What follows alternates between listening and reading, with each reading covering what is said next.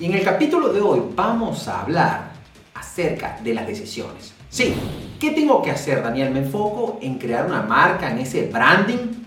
¿O me enfoco en las ventas, en vender, en generar esos clientes y me olvido de ese branding?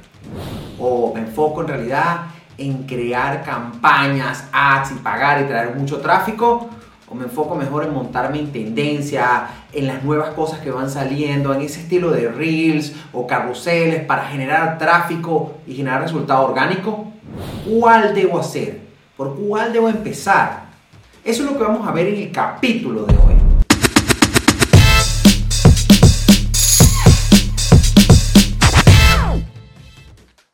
Lo primero que tenemos que tener en cuenta, si estamos arrancando una marca, ¿qué tienes que tener un branding? Un branding tiene que ser algo esencial.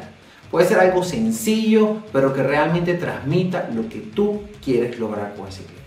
Cosas que tienes que tener en cuenta, los colores, qué quieres transmitir, qué color quieres transmitir, que que la persona tenga confianza, que a lo mejor estés ligado a una parte de tecnología, que estés ligado a que sea algo familiar, algo mucho más cercano. ¿Qué quieres generar? Y eso va a estar linkeado a lo que vienen siendo las fuentes que vayas a usar, los colores que vayas a usar, las imágenes que vayas a usar, el estilo, el tono de comunicación que vayas a usar, eh, dónde estás, dónde vas a grabar, dónde vas a crear esos contenidos. Porque eso viene siendo lo que es la marca. La marca no es nada más un logo bonito que vas a poner en tus redes sociales. El logo va más allá y trasciende. ¿Debes enfocar allí? Sí, pero no debes meter todo el foco allí. ¿Por qué? Porque te voy a ser sincero. Una marca muy bien hecha no vende sola. La marca y todo el branding que lleva es una vitamina que te sirve para vender mejor para poder lograr más ventas. Pero las ventas las tienes que tú llevar. Entonces tú me dices, bueno, me enfoco entonces en branding o me enfoco en ventas. Tienes que enfocarte en los dos. Porque una vez que tú ya tienes el branding armado, tú puedes empezar a generar ventas. Y una vez que esas ventas llegan a tus redes sociales, llegan a tu página web, ven tus presentaciones de venta, ven tus videos, ven tus contenidos, se dan cuenta que eres una marca profesional. Y eso crea mucha confianza. Y allí es donde empiezas a lograr entonces conversiones aún más grandes. Ahí es donde pueden tener ellos una percepción de valor. No es lo mismo que yo vaya a comprar en una página como Craigslist que vaya a comprar en una página como Amazon. Hay una relación de confianza. No es lo mismo que yo me vaya al marketplace de Facebook a comprar que yo vaya a Amazon. ¿Por qué? Porque yo en Amazon, uno es una página web establecida, completa, todo. Yo sé que Amazon me va a responder, hay confianza, hay toda una marca y una empresa detrás de eso. Y es lo mismo que tenemos que lograr nosotros. ¿okay? Porque nosotros no queremos ser un marketplace, nosotros queremos ser como un Amazon. ¿okay? Que lograr esa confianza, lograr esa credibilidad, que prácticamente nuestra marca llegue un momento que venga sola. Entonces, enfócate en crear primero una marca, ¿okay? Pero no te pero no inviertas tampoco todo tu esfuerzo allí. Crea una marca que te lleve para dar esos primeros pasos. Y después, enfócate entonces en traer clientes y que esa marca te ayude a cerrar. A medida que vas obteniendo más clientes, más clientes, más clientes, vas mejorando y vas mejorando y vas mejorando esa marca. Nosotros, la página web de la agencia la hemos cambiado, yo calculo que a lo mejor cuatro veces ya. ¿Por qué? Porque vamos renovando, vamos cambiando cosas. Hay cosas que a lo mejor ya no están alineadas con lo que estábamos haciendo hace 3, 4 años y queremos siempre estar, digamos, en la vanguardia o de alguna otra forma mostrando el valor que queremos entregarle a nuestros clientes. Entonces, una marca no es estática. Una, una, marca cambia, evoluciona. Porque tú evolucionas y tu marca está muy ligada a ti. Entonces tú evolucionas con ella. A medida que vas obteniendo diferentes clientes, puede que te cambies hasta de nicho. ¿Okay? Mucho sucede que a veces nos cambiamos de un nicho a otro porque estamos viendo que un nicho, uno, somos más rentables, dos, obtenemos más resultados de nuestros clientes, tres, a lo mejor nos conectamos mucho más con ese tipo de nicho, con ese tipo de clientes y volcamos toda nuestra marca a ese nicho. Entonces, las marcas evolucionan, las marcas cambian. Entonces, sí, enfócate en crearlo, pero no pongas todo el foco tuyo allí. Necesitamos generar ventas, necesitamos generar cash, necesitamos generar ingresos, porque ese es obviamente la gasolina de tu empresa. Ahora, una vez que ya sabes que tienes que tener estos dos focos, tú me dices, ok Daniel, perfecto, listo. Bueno, invierto también en, en marca, invierto en ventas, pero ahora, me voy en la parte orgánica, me voy en la parte de los anuncios, un cual me voy, me monto en las tendencias, bailo, será, busco los últimos audios, agarro el último tipo de video que se esté haciendo, Te voy a ser sincero, tienes que trabajar las dos cosas. ¿ok? Lamentablemente, en el mundo que vivimos ahorita tenemos que trabajar tanto la parte de anuncios como la parte orgánica. Sí, yo sé, yo también conozco muchos clientes, muchas personas que viven de puro orgánico, que no hacen ads o que casi nunca lanzan una, una campaña paga y tienen buenos resultados. Pero ese porcentaje es muy pequeño. Estamos hablando que es la punta de la pirámide prácticamente, el que ha podido lograr capitalizar eso de alguna forma. O entraron en algún momento que las redes sociales eran mucho más fáciles de alcance orgánico, o se montaron en alguna ola que los ayudó a montarse en esas tendencias, a montarse en esos momentos. Pero no son aperturas del mercado que están siempre. Y siempre, de alguna u otra forma, cuesta mucho empezar a capitalizar. En cambio, los anuncios pagos es una forma de tú poder ir más rápido donde quieres llegar. Y lo mejor es que puedes también montarte en tendencias para maximizar esos anuncios.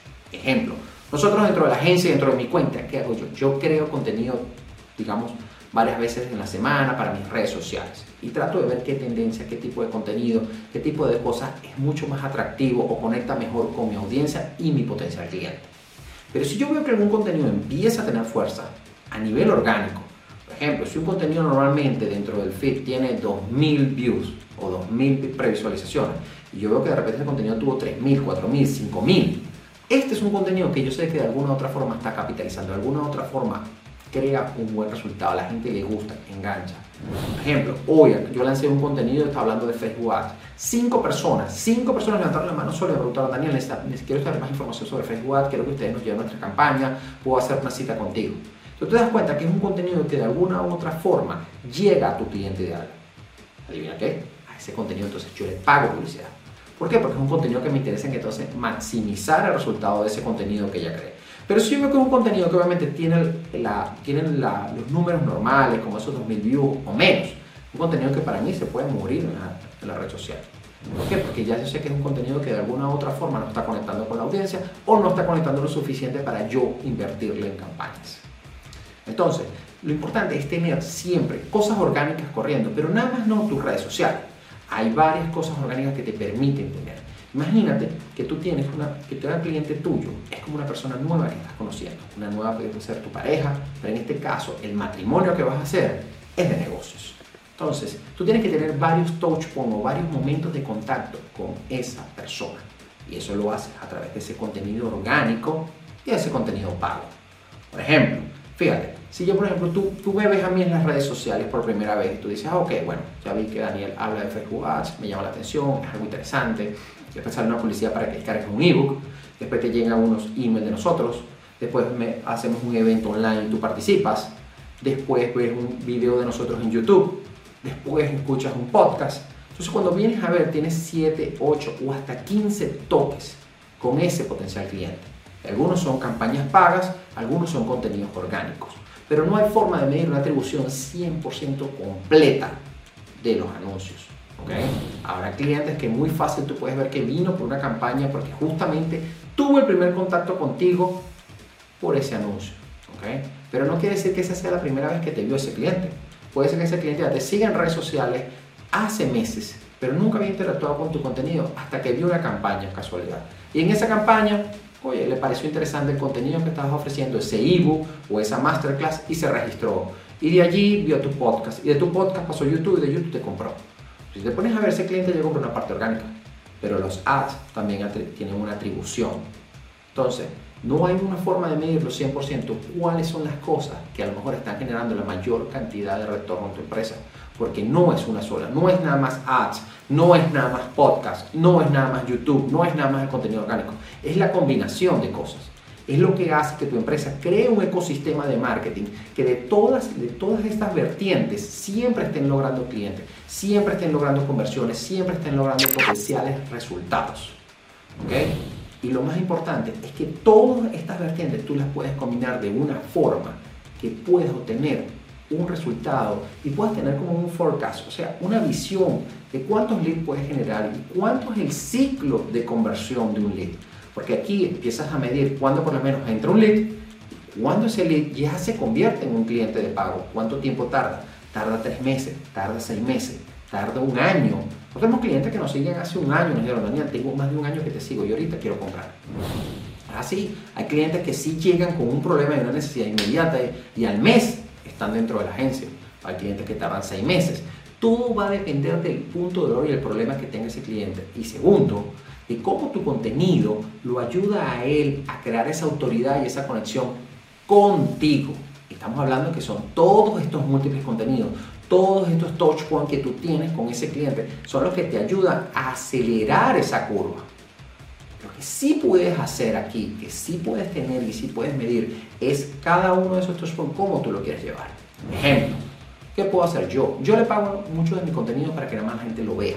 Así de simple gente vea mi contenido. No me interesa que se registren, no me interesa que me escriban, no me interesa nada. Quiero a lo mejor esa métrica vanidosa, como dicen, de views, nada más.